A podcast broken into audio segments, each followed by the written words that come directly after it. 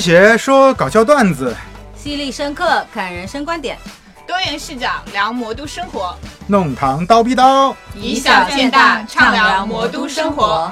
好，大家好，我是 Vincent，欢迎大家收听本期的弄堂叨逼叨上海 PP Talk。这一期呢，我们想聊的内容呢会比较多啊、呃那我们就闲话不絮，直接进入今天的主题。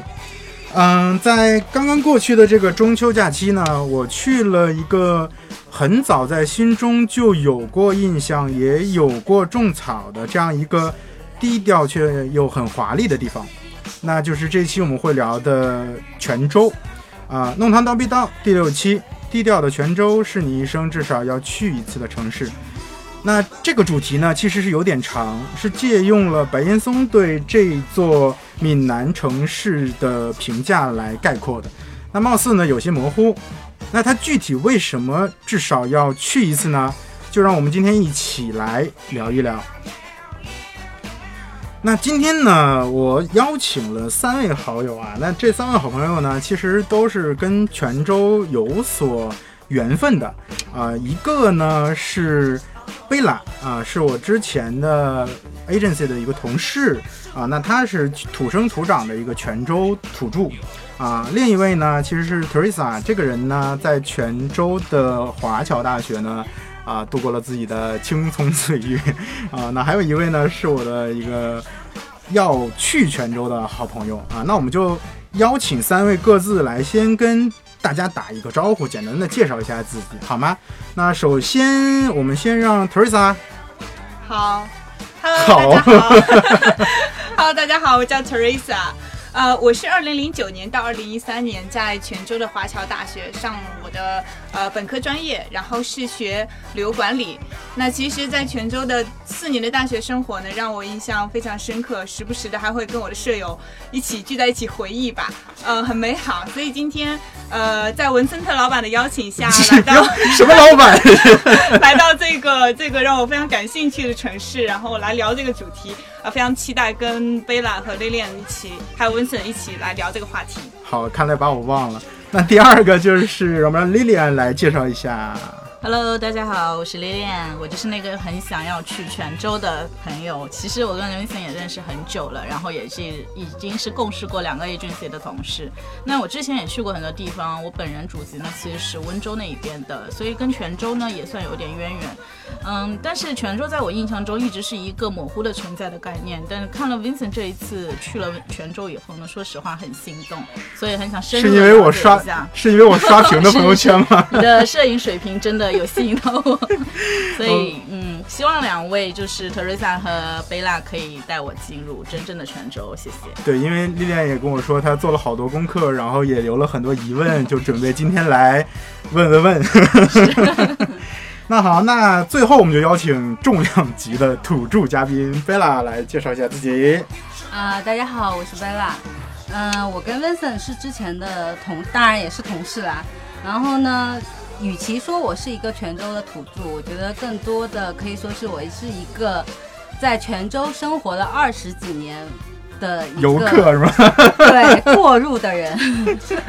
对，就是对于泉州这个历史来讲，我就非常非常的渺小。对，那我今天的话呢，可能也是借助这个机会，可以跟大家分享一下我的这个家乡的一些事情。 OK OK，那其实我们就闲话不絮啊，因为我也特意找了这样的三个不同的角度跟泉州有所渊源的这样的朋友嘛，那我们就想看一下，就是说，首先这三位啊，就是你们分别对泉州的一个印象，如果让你去描述的话，你会用什么样的一句话，或者说怎样的一个感受去描述它呢？那先让莉莉安吧，因为莉莉安在做功课，所以可能更多的是在一个文字上的一个感是觉上。呃，我对泉州的认识可能还是比较片面和块状的，就是可能有一些标签是贴给泉州的，是是。呃，全南佛国对吧？就是最近我看到 Vincent 发的一些照片以后，我发现它是一个就是宗教文化很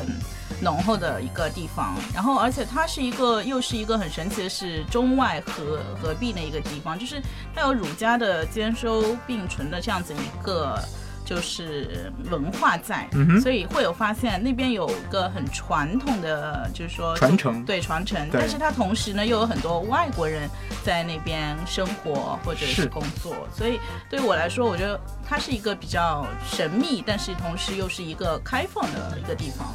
对它其实真的是一个曾经很开放的、华丽的一个港口。是，对，就是当马可波罗当年啊、来中国，其实登陆的那个地方就是泉州。是对，然后他声称是说这应该是世界上最大的港口是。就我们说说历史名人郑成功吧，就是他，我才知道，让他就是泉州那一边的一个是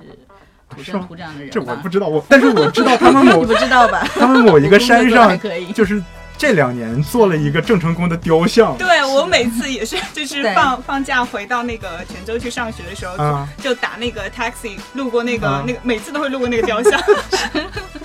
OK，那 Teresa 就是已经迫不及待了，来来来，介绍介绍，呃，泉州在我心中的印象，我觉得是低调有内涵 吧。不要不要偷我的词嘛。这是你要准备的词吗？不好意思，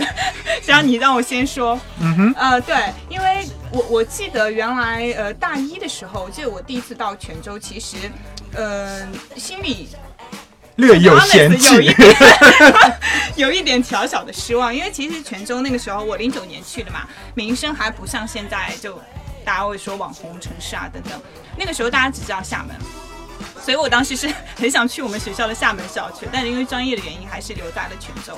但其实四年的大学上下来，我会觉得说，呃，在我心中，泉州是美国厦门的，因为它的一些呃 底蕴，对底蕴，对这个词非常好，底蕴、历史和。当然了，最深刻的是我对学校的感情， 哎呀，真的是，我要不要手动艾特华侨大学 啊？请艾特一下。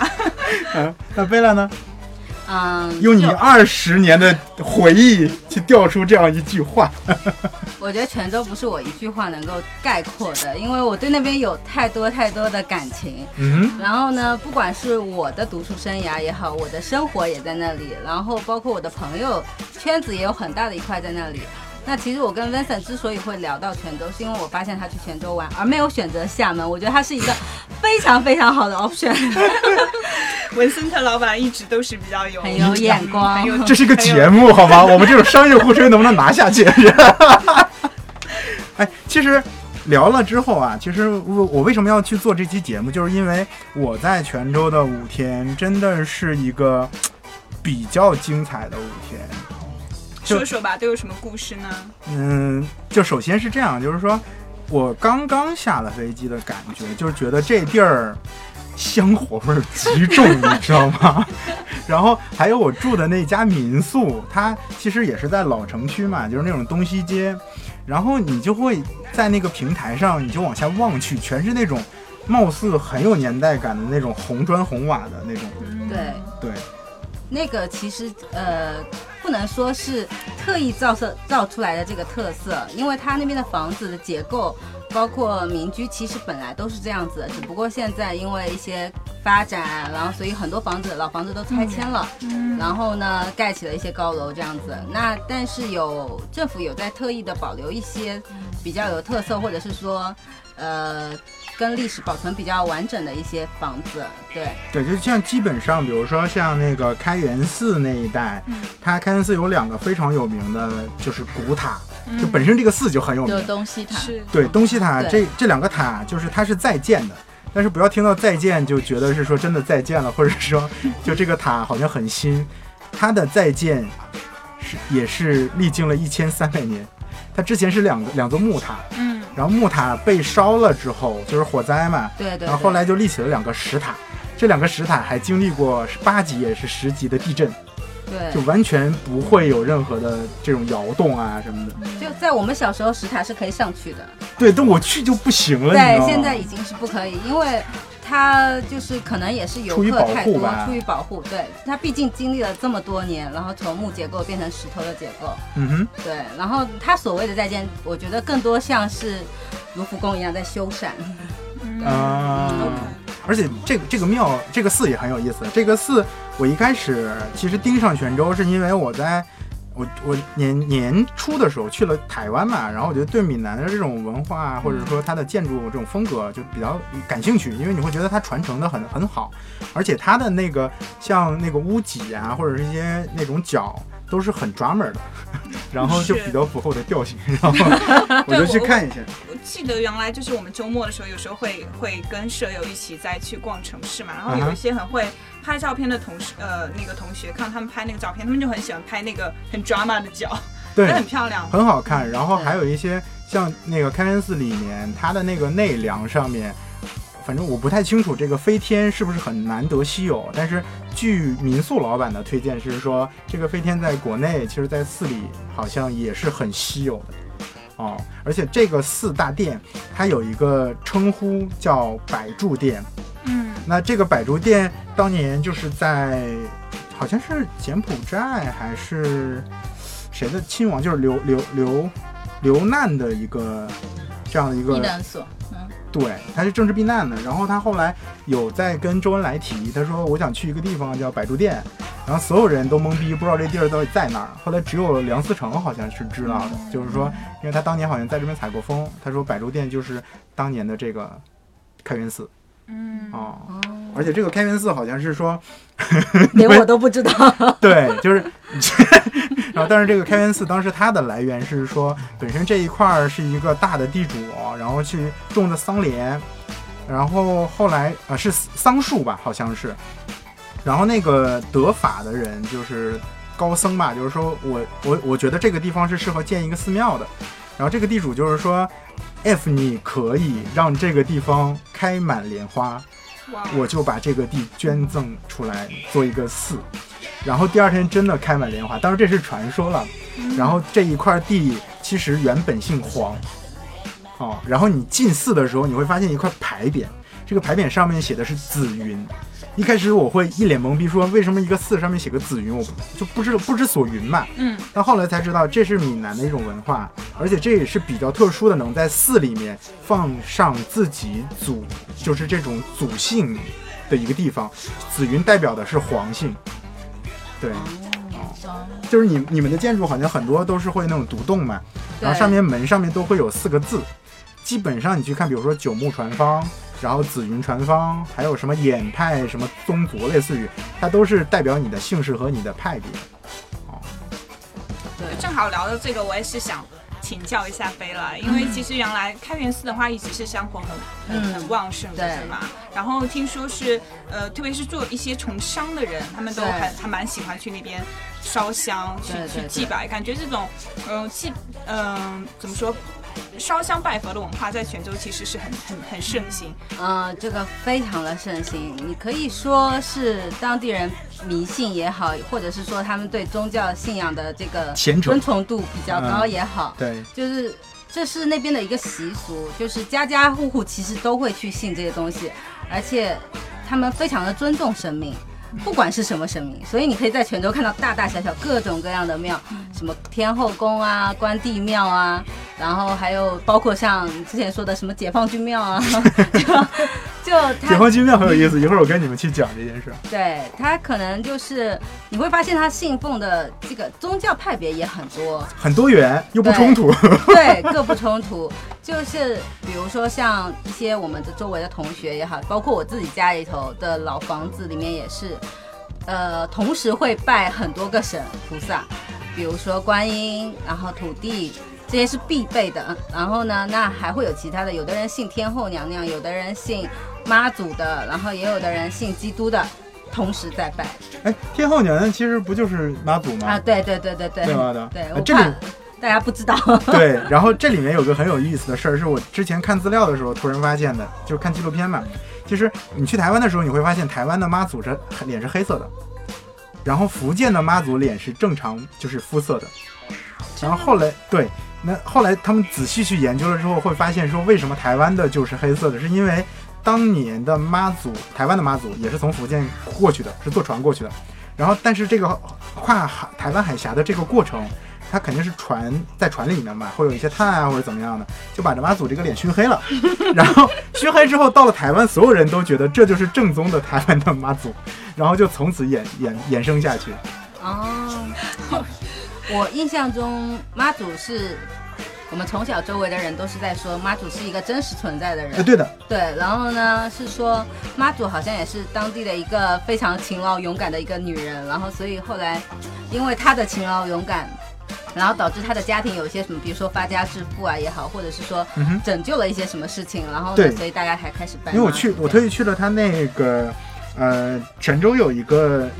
未必是有点政治任务的这样一个博物馆，叫泉州闽台园博物馆，就是闽嘛，闽就是福建和台湾的这样一个缘分，就是当那个字是江泽民提的啊。那这里面他就有解释是说，其实。呃，所谓妈祖，就是当年好像在海边，他有一直在拯救，或者是说去救一些这种呃海难啊，或者这样船难的这样一些人，所以你会发现沿海的这些渔民很信妈祖，就是其实是信妈祖保平安的这种状态。嗯，哦对对对对对，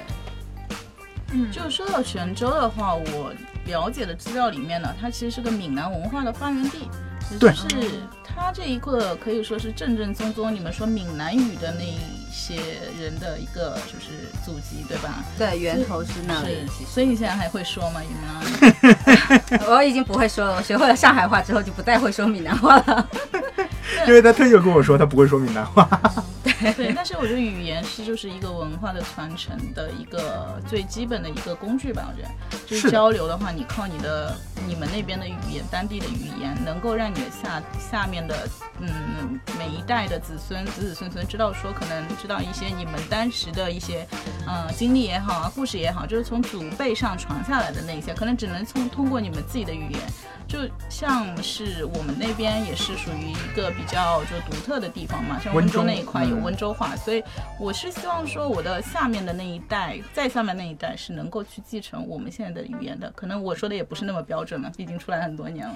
但我嗯发现就是泉州的话，还有一个有意思的现象，就当地的人虽然说他们嗯跟外来的人，就是说一直会有，比如说我是东南亚的那一边的，嗯，很波多斯、对阿拉波伯斯，的阿拉伯的会有交融，但他们还是很好的保留着他们最传统的东西。他是们虽然能把外面的，比如说东南亚的一些建筑特色带到自己的，嗯就是说建筑上啊、饮食上也好，嗯但你发现他们会把它同化，是， 对，同化为他们自己很像南南洋南的地这区种的风格东西，是 对的，对对，就闽粤地区的人其实都是这种宗族血缘保持的比较好的。对的，对而的。且像闽南，其实我也是这次就有一天去了一个渔港嘛，然后后来碰到一个当地的一哥们儿，然后就聊起来了。然后后来他就是说他是闽西的人，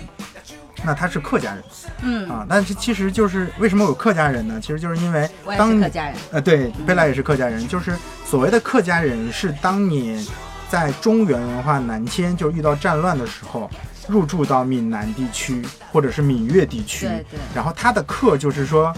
客居他乡的人，客居他乡，哦对，所以他并不是一个少数民族。是其实所谓的客家人应该是中原人，是对反而对不确定河南人是不 是。哎， 我也不知道我到底是哪里人，嗯因为其实说起来我是泉州的一个土著，但是呢，我的身份还有一个比较特殊的点，就是说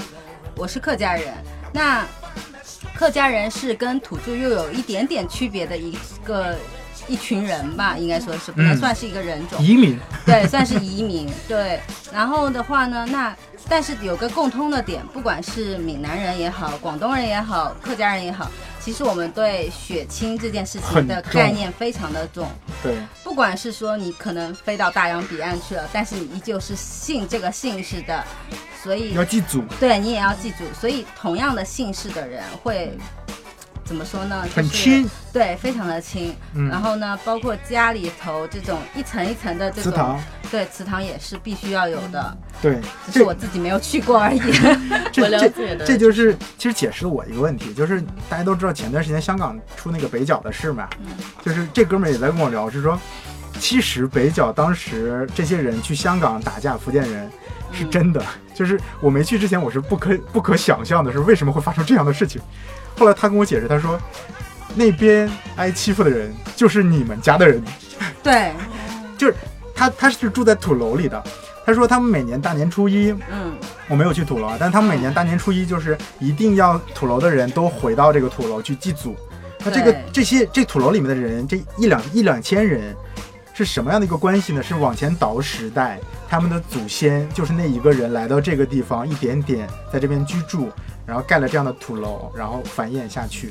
我觉得这就是宗族的力量。对，而且你会发现一个点，就是我我那天写了一段字，就是说这个地方的人其实因为有了宗族血统，它会让你少了很多这种北上广你能看到的，就大家脸上的那种疑问，就是保安三问嘛，嗯我是 谁，我从哪儿来，我去哪儿。对，这件事好像在他们的脸上其实是看不到的，因为他知道他是谁，他知道他来自哪儿。对，就是，嗯，像我们这种在乡下的地方，就爷爷奶奶那一辈，也一定会有这种，比如说，呃，五福以外的亲戚。就比如说，我妈可能会突然跟我说：“这个是你的叔叔，叫表叔。嗯然后我见也没见过的一个陌生人，我对他喊表叔，然后实际上一问，追究其血缘关系，他可能是我爷爷的爷爷的兄弟的孩子，这样子，嗯对，所以。但是只要你是姓一个姓氏的，并且是生活在一起的，大家就会觉得大家就是亲戚，就很亲，就对，无就论是亲说人，就不论是说你你你们俩关系是数了好几层的，但是对大家还是会觉得说你 OK，你是我亲人，对，不会觉得说因为数了好几层而觉得不亲。对，所以我觉得这也是为什么有这么多的客家人、广东人、福建人在海外有这么多的华侨，然后这些华侨他们也是维系的这个宗族关系。呃，并并并且我们那边有一个很奇怪的风俗，我们定期会有同乡会，对，然后什么什么宗族的那种会议啊，然后还有还有族长，对对就对每一对个对条线是要有一个族长的。对，就一定会有一个人去立的这件事 情，账号大家一起聚集起来，然后可能就是吃吃饭、聊聊天，然后叙叙旧这样子。对我，觉这得是嗯这我一种猜测，因为你们可能以前客家人就是从其他地方迁移到这边的，嗯哼，对，所以说你们会有一种就是宗族的归属感凝凝聚力，就是希望说对我们在这里发扬壮大，然后是不的要就是说可能过了百年以后，慢慢的我们客家人可能就是消失了。嗯、对的消失。然后这个文化就是因为嗯你们现在是慢慢慢慢的去就是说。保护它，所以就是大家就会有一个人会跳出来说我要组织这件事情，就有这样子的一个信仰在，所以我觉得这个力量是一直让你们文化这么传承下去的一个动因。对，嗯一个是这个，一个是对本身可能你从中原过来的时候，这种宗血缘宗亲的礼教，就是让你觉得是说没有那么多不应该，很多事情就是应该的，是，就是对像赡养老人啊，然后像比如说你每年就要被就要祭祖啊，就要去对，啊呃给什么爷爷奶奶祖上去叫什么就贺新是年就类似 对 这种贺对拜寿啊，什么对拜年啊，什么的很多。那我觉得一方面是说，就是 Lilian 的解释可能是比较现代的大家的观念。那我觉得我的猜测在那个时代，他们其实南迁过来，就好像你的一家人逃难逃到了某一个地方之后，如果你自己家里人不团结，那外面的人更容易打击到彼你。此依靠了，彼此对依靠了。更多的是互相依靠，所以这个就变成了慢慢的融入你的血液里面了。对，这是一这是一场团战。对对对，对，反而其实你会发现，就是为什么北上广现在很多人会很焦虑，就是因为大家都是单打独斗，就你很少见到是说就是整家人移居到某一个地方就干点什么。对对然后就这这次也是我理解为什么说北呃上海人好像很精明很能算计，其实就是因为上海本地就是一个移民城市，那很多人就是在往前往前倒两到三代啊，然后他只身一人来，然后他的资源很有限，所以当你的资源很有限的时候，你就会去把这个资源更合理的去利用。而你像北方也好，或者是说闽粤地区更加的传承传传统的这样的一个家族也好，他更多的是更在意说家族的颜面。所以你在北方也好，在广东也好，他会跟你说我吃饭的这个面子对啊，我的排场啊，我很多东西一定要做到位啊。反而在上海，可能更多的是独就立是个体，独立个体。嗯，对对对对对。对，那其实我们聊了一些寺庙的东西啊，其实这一次还有一个比较好玩的点是在于，呃，我在看泉州资料的时候，我发现了一个人，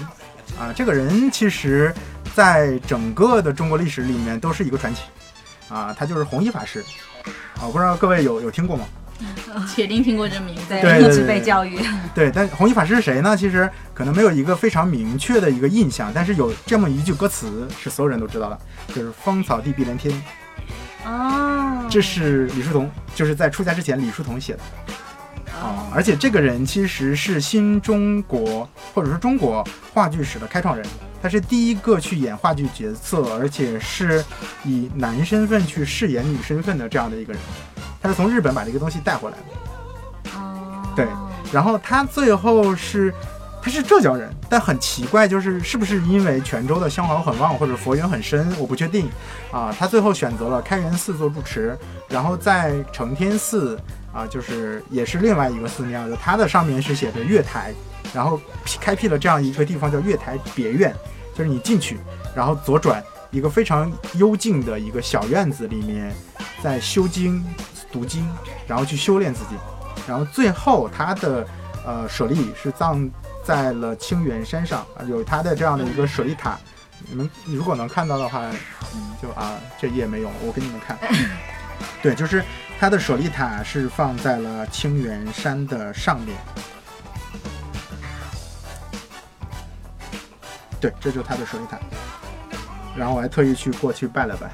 嗯，就是清源山啊，我本来做资料以为它是一个道教的，应该是个比较就我它我是我觉得很道道很法 是，对，它是道教，但上面也有寺。是对很很有意思。对， 对，然后还有弘一法师的最后的呃舍利，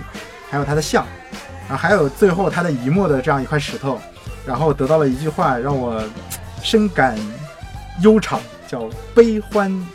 啊、悲欢悲心交集，就这是他对自己人生的一个总结。对，Teresa 呢有什么想想？悲心交集，对就是悲伤的悲，悲欣喜的欣，对是吗，悲伤欣喜交集代表了他的一生。呃，我我记得清源山山上是有一个那个老金岩老金岩是吧？啊，一个大石头，就是然后上面是一个就是一个老子的像嘛，然后大家说法是说就是它是天然形成， 但我不太信，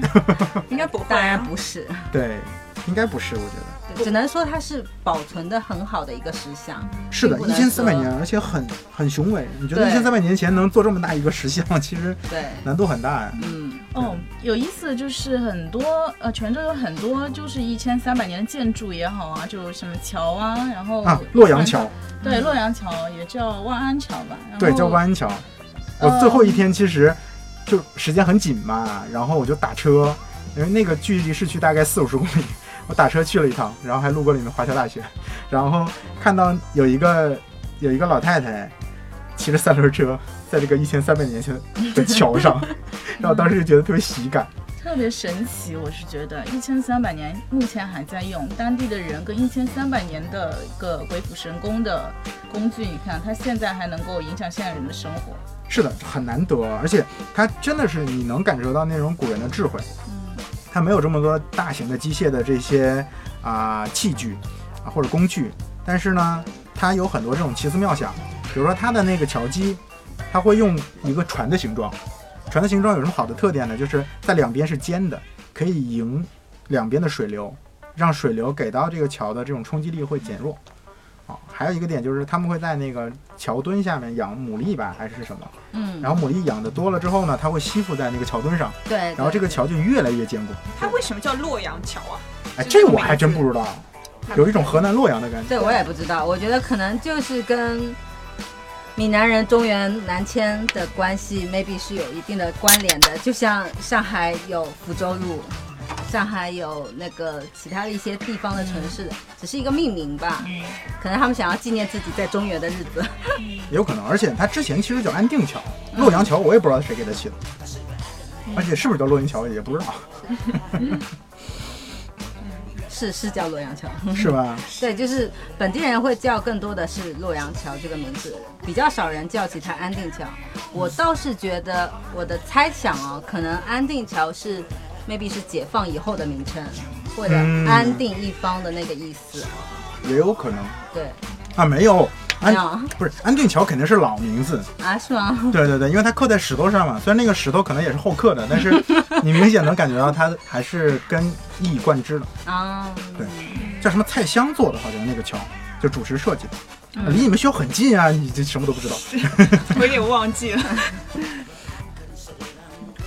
哎，那除了这些寺庙啊，因为感觉好像三个女生对这些历史文 化也没有什么特别浓重的兴趣嘛，对吧？强烈建议说聊聊吃的。那来，先 Teresa 来，就是在那儿住了 四年，啊有什么好吃的 啊？我印象最深的是那个早点面线糊，啊，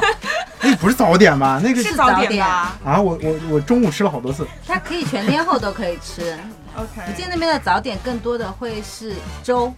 还有面线，嗯，还有一些米面的东西会多一些，因为它也是南方城市嘛，水稻的东西一定多呀。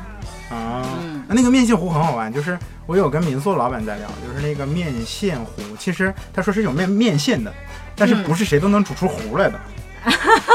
他说他是做不到的，呃，就看来你是是说做这个还需要一定的这个功力好像功力哦。哦，要慢慢熬。不用不用，就是其实你放的量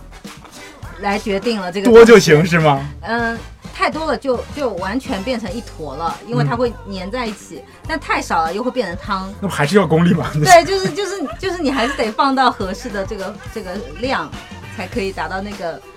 你会糊做的吗？效效果。你会我妈吗？会做，所改以基天本上家家户户就是家长都会做这个东西嘛。对，这是一个很 base 的 东西。啊哦，是吗？对，改天约一个，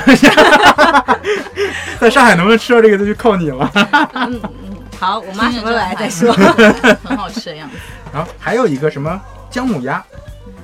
姜母鸭其实我倒还真的没有，就是很深的印象哎。姜母鸭，贝拉呢？但姜母鸭我知道其实还蛮有名的。 对，姜母鸭是有名的，但我个人没有那么爱吃了，哦，因为我不是那么喜欢生姜。但是呢，我觉得泉州有几个小吃是一定要吃的。你为什么土不笋冻？早说啊？土笋冻我没吃。啊非常非常的好吃。啊，我到厦门我也吃过没一次吃土过笋冻，嗯我做了四年，我也都没吃，因为我觉得那个就是看着会有点害怕是吗害怕，就是感觉像里面还有很多嗯，其实我也害怕那个东西，但是因为我第一次就是一开始吃的时候，并不知道它是什么东西，我就以为它是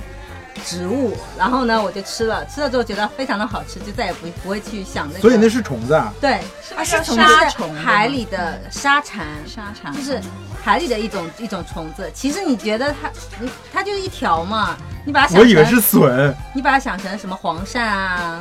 什么那个那个鳗蚕蛹鱼啊啊、 海鳗啊之类的，你就不会觉得那么可怕了。就是一定要尝试，因为这个是在别的城市买不到的，吃不到的。没吃上。始终没有勇 气。还有什么？嗯，然后除了面线糊以外，还有鸭仔粥也一定要吃。我没吃。你怎么什么都没吃啊？ 你没吃有了都没有吃到正嗯宗没。有，我一直在烧 香，然后每天烧完香之后，晚上好像都有点艳遇。待会儿这个一定要聊一下啊。鸭仔粥非常的好吃，它因为它的其实中国人吃东西很讲究原汤化原食嘛，嗯，所以它是用鸭子熬的汤来煮的粥，哦 然后里面再放上鸭肉以及一些其他的辅料，这样子。这样的啊。对，然后它这个粥跟这种在广东那边的粥会有很大的区别，广东那边的粥其实更粘稠，它讲、嗯它讲究。就煮出来就像一锅米糊一样，对那的粥看不太出米的形状。是的，但是泉州那边的粥呢，会一颗一颗的，颗颗分明，然后嗯更像是汤和米是，对，有点像泡饭，对，嗯会有这种感觉。就是我们日常就一定会吃这种东西，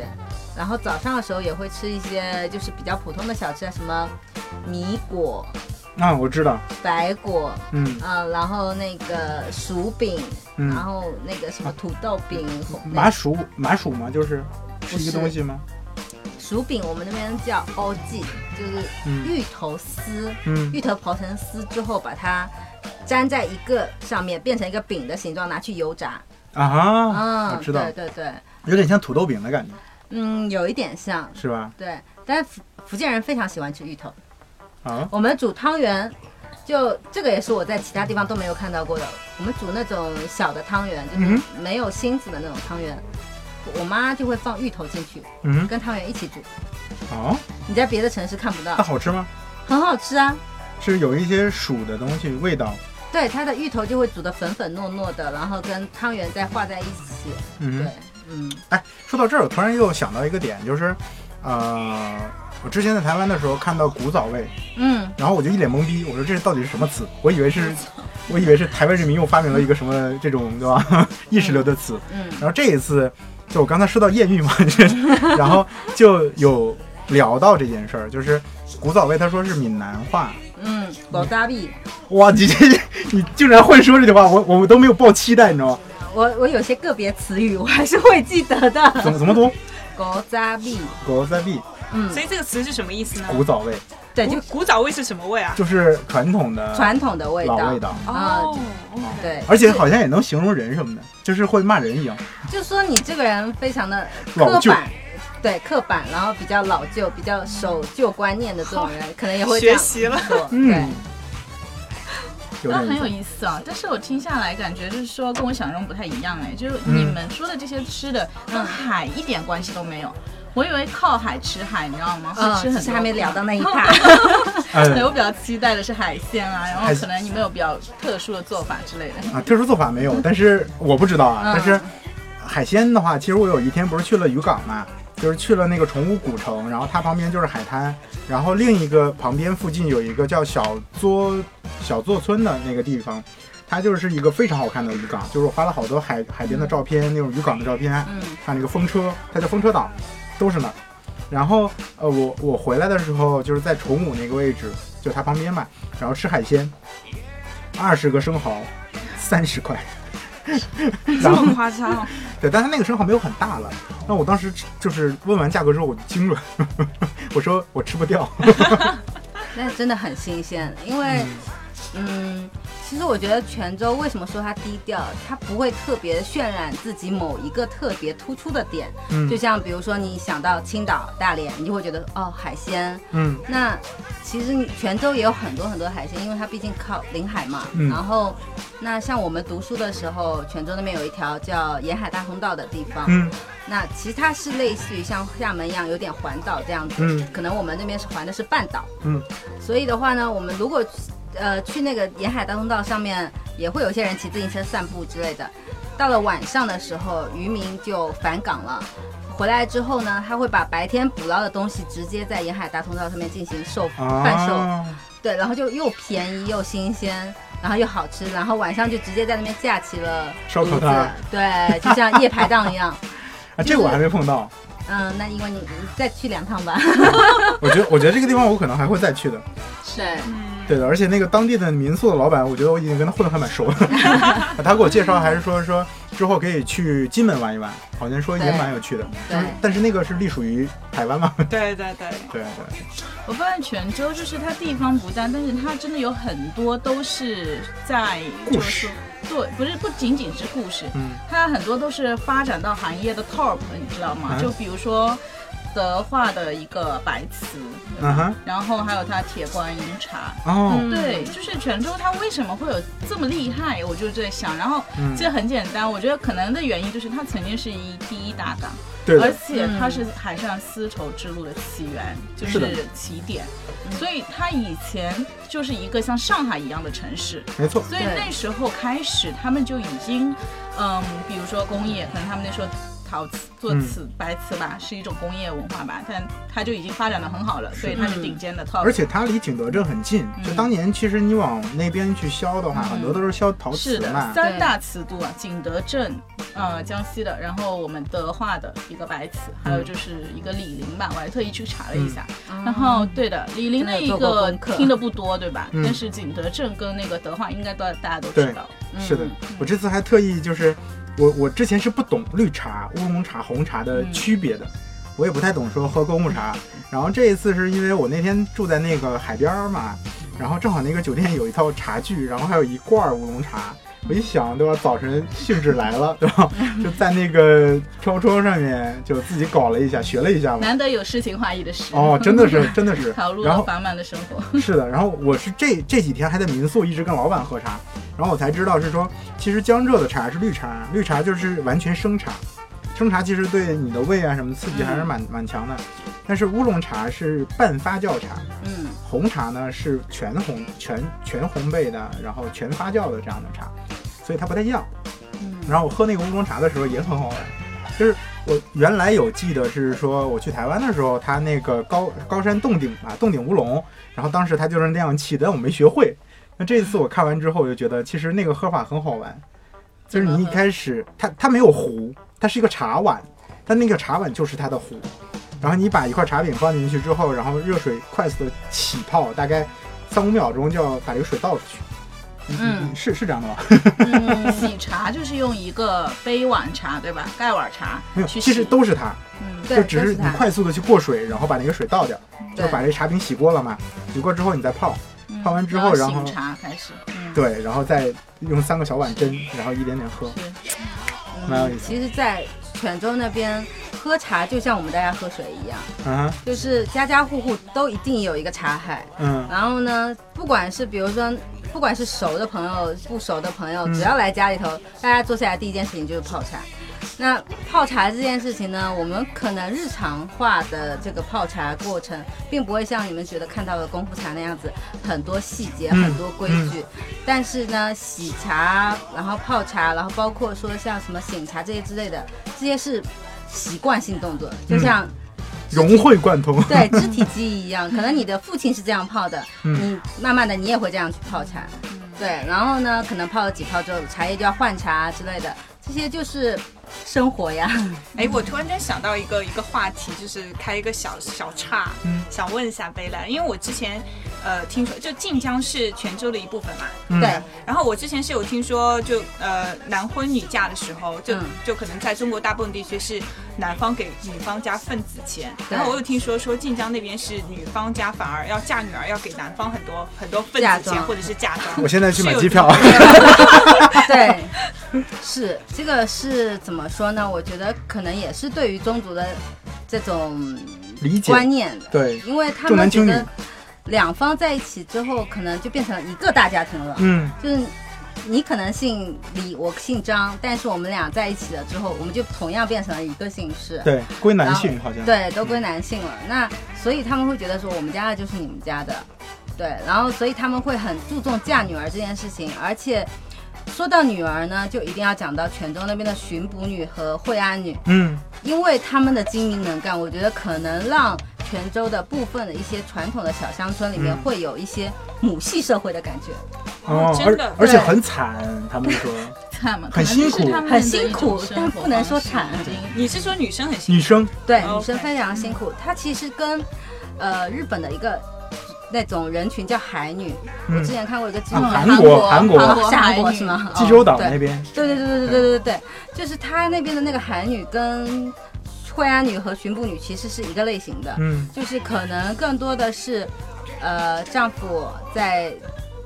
不会分丈夫在外，就是女主外，呃男主外、嗯女主内这样子。嗯而是女的也是要在外面辛劳的，要去打嗯鱼，要去卖鱼，然后要去做很多很多很辛苦的工作。所以你会，如果你去了惠安和巡捕一带，嗯你就会发现女人非常的黑，是，而且但我她们这次还有的抓手拍臂、到。小撩起来都是白的。啊，是吧？ 我这次还有拍到那个一个惠安女，应该嗯就在海边，她在捡那个栗栗子壳。嗯，对他们说，应该是说原来就是你都出海嘛，所以嗯女生要在家里做很多事情，很多就是没有男人要做的事情。嗯，惠安女和巡捕女早就是我以前听说的版本，就是说嗯，女的也会一起出海，哇哦，很辛苦。真的很辛苦。啊对，然后回来之后，丈夫可能会就因为出海很累嘛，当然是他比比较负责是操控船啊、打鱼这些东西，然后女生辅助。然后到了回到家里之后，那女生就要把这个船上打捞回来的这些鱼啊、海鲜啊之类的全部收集好、整理好，卖然后再去卖。所以就是你又要主外又要主内，所以他们就会真的还蛮苦的。对，而且现在惠安其实它比较出名的好像是石雕吧。对，现然后在对，就很多女人也是在背石头，然后去做石雕。现太在伟就大了非常多真的。嗯对太我厉当害时了听到之后就觉得蛮蛮蛮惊讶，好像幸福感蛮高的一个地方。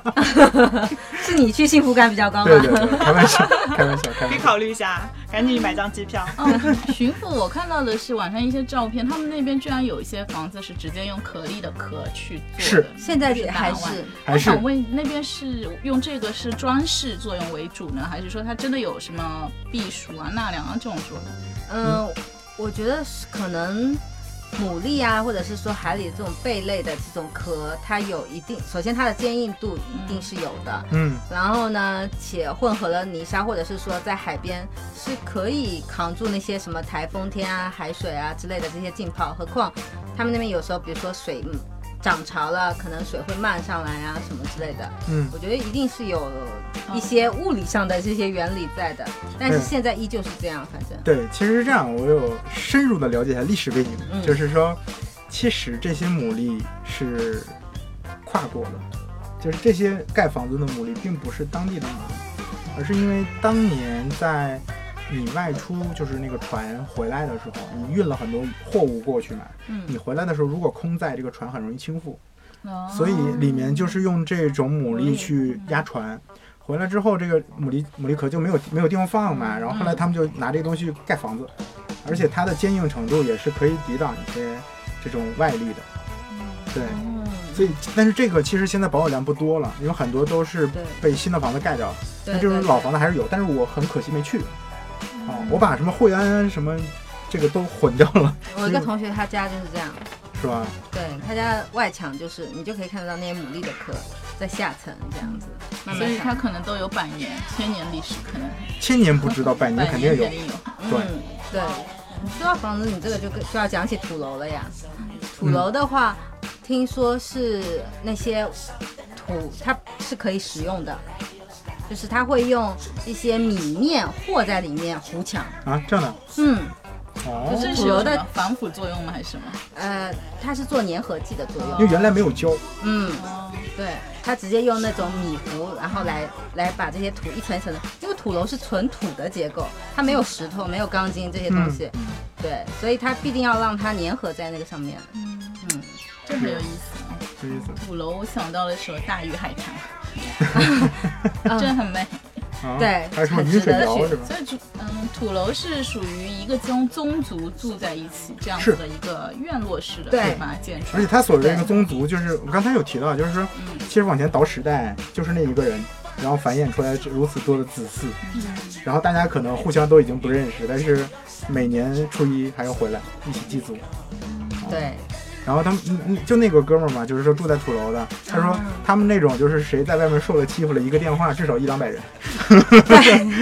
对，就是香港那个事情是吗？对对对对啊就是给那个福建那边的家人打电话了，对啊，受欺负了，快对来啊！就是请对你不要欺负客家 人，危他不险是很客大家。人啊，对客家人，但是对他说很夸张，就是那件事情出了之后，第二天早晨所有的高铁票、飞机票全部卖光。全都冲过去了，我当时听完我都傻了广，州人也有过去的吧这已经是新闻？不知道广州也有广东也有客家人，也有客家人 对，对，客家人本身就是主要是分布在广东、江西和福建三个三省交界的地方因，为当时这个地这个区域是比较易守难攻的吧，相于对，周围都是山就，武夷山就围上了。对，所以他们就躲在里面嗯对这样子比较安全。还有一个东西其实还是要提一下，我觉得很有趣，就是我不知道各位有没有听过庙，但是有听过解放军庙吗？ 就刚刚说的，对，就我我我是那天在海边的时候，然后查资料，偶尔看到这个东西了。我我之前没有做功课，然后我当时看到我我操，我是这个冲击性也太强了吧！就是你想对吧，无神论的一个 对吧，怎么可能跟庙挂上钩呢？然后他们说这是世界独一份儿，然后我去看了一下才知道，其实是。他们当地的一个村子纪念当时的二十八个烈士，就解放军的二十八烈二十八烈烈士，好像是一九四五年还是五四年，我忘了，就是当年国啊、应该是五四年，就是国民党就是来轰炸嘛，轰炸当年因为这边是侨乡，然后有个小孩十三岁，是新加坡回来玩的，然后就差一点被炸了，然后就是二十多个解放军就扑在他身上把他挡住了，对对对对对，然后就这二十八个人都去世了嘛，哦，然后后来他们就把这二十八个塑了一个像，然后做了一个庙，然后叶飞还有题词，就是什么为人民而死，什么类似于死得其所啊，就这种，就在海边，可以去看看，很好玩，就人民堡垒，很有意思。对，就说泉州其实还有一个侨乡文化嘛，是一个侨乡。我是，嗯，我们学校叫华侨大学嘛。对然后我记得当时，其实我们学校的每栋楼都是以一个人名命名的。嗯那其实这栋楼就是那个人来去捐赠的。对，哦，我大概兜了一 下，你觉得怎么样？就说还行吧，什么叫还行？嗯，还可以，还可以，还可以。然后好像因为我最初知道华侨大学，是因为我之前一个学长，他当年就是学习还不错啊，他想考这种零本，因为华 侨华侨大学在我们那边是零本，就提前批次，嗯就不是一本，比一本还要还要早。然后他当年就特别想报，然后我们就大概有聊过，我才知道泉州这个地名儿，嗯，后来才一点点了解。但是就是这个学校是侨办直属的嗯，啊，就直接归中央管的这样的一对，个。跟济南大学是两所国务院侨办下面的学校啊，。济南大学是啊，呃，济南就是广州的那个济南大学啊，，暨南大学。济南大学好吗？我对一啊直以为是山东大学，我以为山大 呢。 济南济南大学。呃不光是学校，我们那边的中学、小学，甚至幼儿园，你都会发现有很多很多什么什么什么博士捐赠，什么什么什么侨华侨捐赠，就是华侨就在你的身边周围全都是。嗯 这跟他那个血缘宗亲也是很重有对关系。对，对啊，而且其实我回来有跟朋友也在聊，就是说为什么你会发现你去泉州的时候，它其实还是古色古香的，一千三百多年不会因为比如说当年的文化大革命啊，就有任何的毁坏。其实跟血缘宗亲也有很强的关系，就是你保护你意是识很强。对你是想嘛，就是如果在这样的一个地方，如果你胆敢造次。对就肯定会有一个老头儿老太太拿着他的拐杖说：“大胆赶出来了，对啊，就是还是不一样。你像北方的话，这种东西就会很少，啊，对很多东西都已经变成了，对吧？就是附件，对对对对对，就感觉不一样。哎，我也想问一下温森，因为我我好几年没有回去了，现在泉州听说已经是一个网红城市，还你好中，秋时候去人多 吗？呃，其实人相对于还可以，而且老板也跟我说是说这个城市去年刚刚评为东亚文化之都，嗯啊，但是其实它并没有很网红，而且你想，它毗邻厦门。啊，嗯然后很多人其实要出来玩，其实选择的地点也就是厦门或者说福州，差不多，就是嗯很少人会知道是说要去泉州这样一个像偏小众的地方。啊，可能对稍微有点文化的人吧，有品位的人，对，趁它成为网红城市之前赶紧去。赶紧去，真的，我觉得网红就像病毒一样现，在的性价你比像会比较高。 对啊，好好的一个杭州都会被这种网红弄得 像病毒一样，对，作为当地人，我们也不希望那么多的游客来。真的是。而且我觉得，其实本身泉州就是一个很低调的城市啊。我朋友就我去之前跟我的说法就是说，这地儿啊是你吧， 就反正就是说这地儿其实挺挺有钱的，对 也我也也也没有那么想做旅游，可能是我当上学的时候，就是感觉就身边有一些本地的那个同学嘛，嗯然后后面才发现人家都是土豪，对，对基本上，因为你想，如果你有这样这么强大的血缘宗亲，你随随便便家里有个华侨，就当年的那个年代，你早就富起来了，你都不用说有多少钱，你的这种信息不对称，你就赚翻了好吗？什么特步啊、七匹狼啊、对达利园都是那边的企业对。都对是，还有安踏，安踏，安踏安也是踏是在厦门，反正呃，没有，没有他还在在晋在江晋江啊，，在晋江，因为。OK，然后特别搞笑的就是说，我当时在出租车上，然后那司机跟我说说你想买鞋吗？就是这边工厂店便宜。我说哦，好的。对，好，那呃，其实还有很多点我们都没有呃展开聊啊，但是时间有限啊，这节目如果做个一个多小时，可能也没人听。那很高兴，反正今天能邀请到我的三位朋友一起来畅聊了一下啊、这座全南佛国啊，那一辈子要去一座去一次的古城。啊，那在节目的最后呢，我还是按照老规矩，请呃三位嘉宾各自来说一说录音的感受。Teresa 开始，呃啊，好好的， 呃，很开心啊，今天跟呃跟三位聊了这么久，嗯哼因为其实我大学毕业，今年是大学毕业已经快六年了，有时候嗯我还会有有时候我还跟我室友说，哎，怎么这么快？因为那天我有跟他们讲说，哎，说我说哎，我们毕业五年一定要聚一下，然后他们跟我讲，我们今年已经毕业第六年了。嗯，啊，年纪对这么大就是了啊。哪壶不开提哪壶。 对，年纪大了，但是年纪越大越越怀念之对啊前但你青春的日子， 没有不一定啊，年纪越大，就像古城一样越有韵 味。有内涵。 对啊，哎，对对那对，个很开心丽丽，嗯， 嗯，我是第一次来参与这个录音的这个、嗯、活动这样的活动对， 嗯，很感谢 Vincent，就是说我们之前其实呢是私下里做朋友也聊了很多有的没有的、工作的或者生活的，然后这一次的话，我觉得是一种全新的体验了。那我们就泉州这个话题已经聊了很多了，但我是觉得说泉州这个地方是我一定会去一次的。嗯哼，等你照片。对，那另外呢，就是说，嗯、希望我们这个节目以后呢，可能越做越好。那也希嗯望以后还有机会可以跟 Vincent 来多聊聊一些有的没的，不需要做的越来越好，我觉得就是自己玩的一个平台就好走了。得长远就好了。对，呃长远是我自己定的，肯定会做下去。 贝拉呢？嗯，就就是怎么说呢？作为一个泉州人，其实，在跟你们聊之前，在今天这个活动之前，我都没有想到，其实大家对泉州是有向往的。我觉得它就是一个三二三线的一个小城市。嗯哼然后呢，大家可能讲起来福建，就想到的就是厦门、福州，也想不到泉州这个地方。嗯甚至说，在我提及之后，别人也不一定知道泉州是哪里。嗯，那但是在今天跟大家聊完之后，我觉得我自己还蛮想再回去看一看的。值得一看。对。嗯，就是自己以前的学校啊、以前的家啊什么的老房子之类的，很有意思。嗯，很有意思对对看你那边这种古城区的夕阳，美。对，我觉得那个地方，maybe 我老了以后可能会搬回老家去住，这样值得子也是有可能的。值得，节奏很慢。对，它很适合生活。是的。嗯，好，那谢谢三位。嗯，下周日晚九点，我我们会继续在公众号发布话题和嘉宾招募帖，请各位小伙伴在中文微信中搜索“中文弄堂叨逼叨”，添加关注，参与活动。当然，也可以直接后台发表一些您的建议和想法给我们，我们会积极采纳，但坚决不改。 这个节目呢，已经做了第六期，但身边的朋友呢，也觉得好像挺佛系的。其实我们做这么一个播客的栏目呢，也没有太强的一个功利目标。初衷呢，就是希望可以邀请那些有话筒情节、想要表达自己想法的小伙伴呢，一起参与进来，一起玩。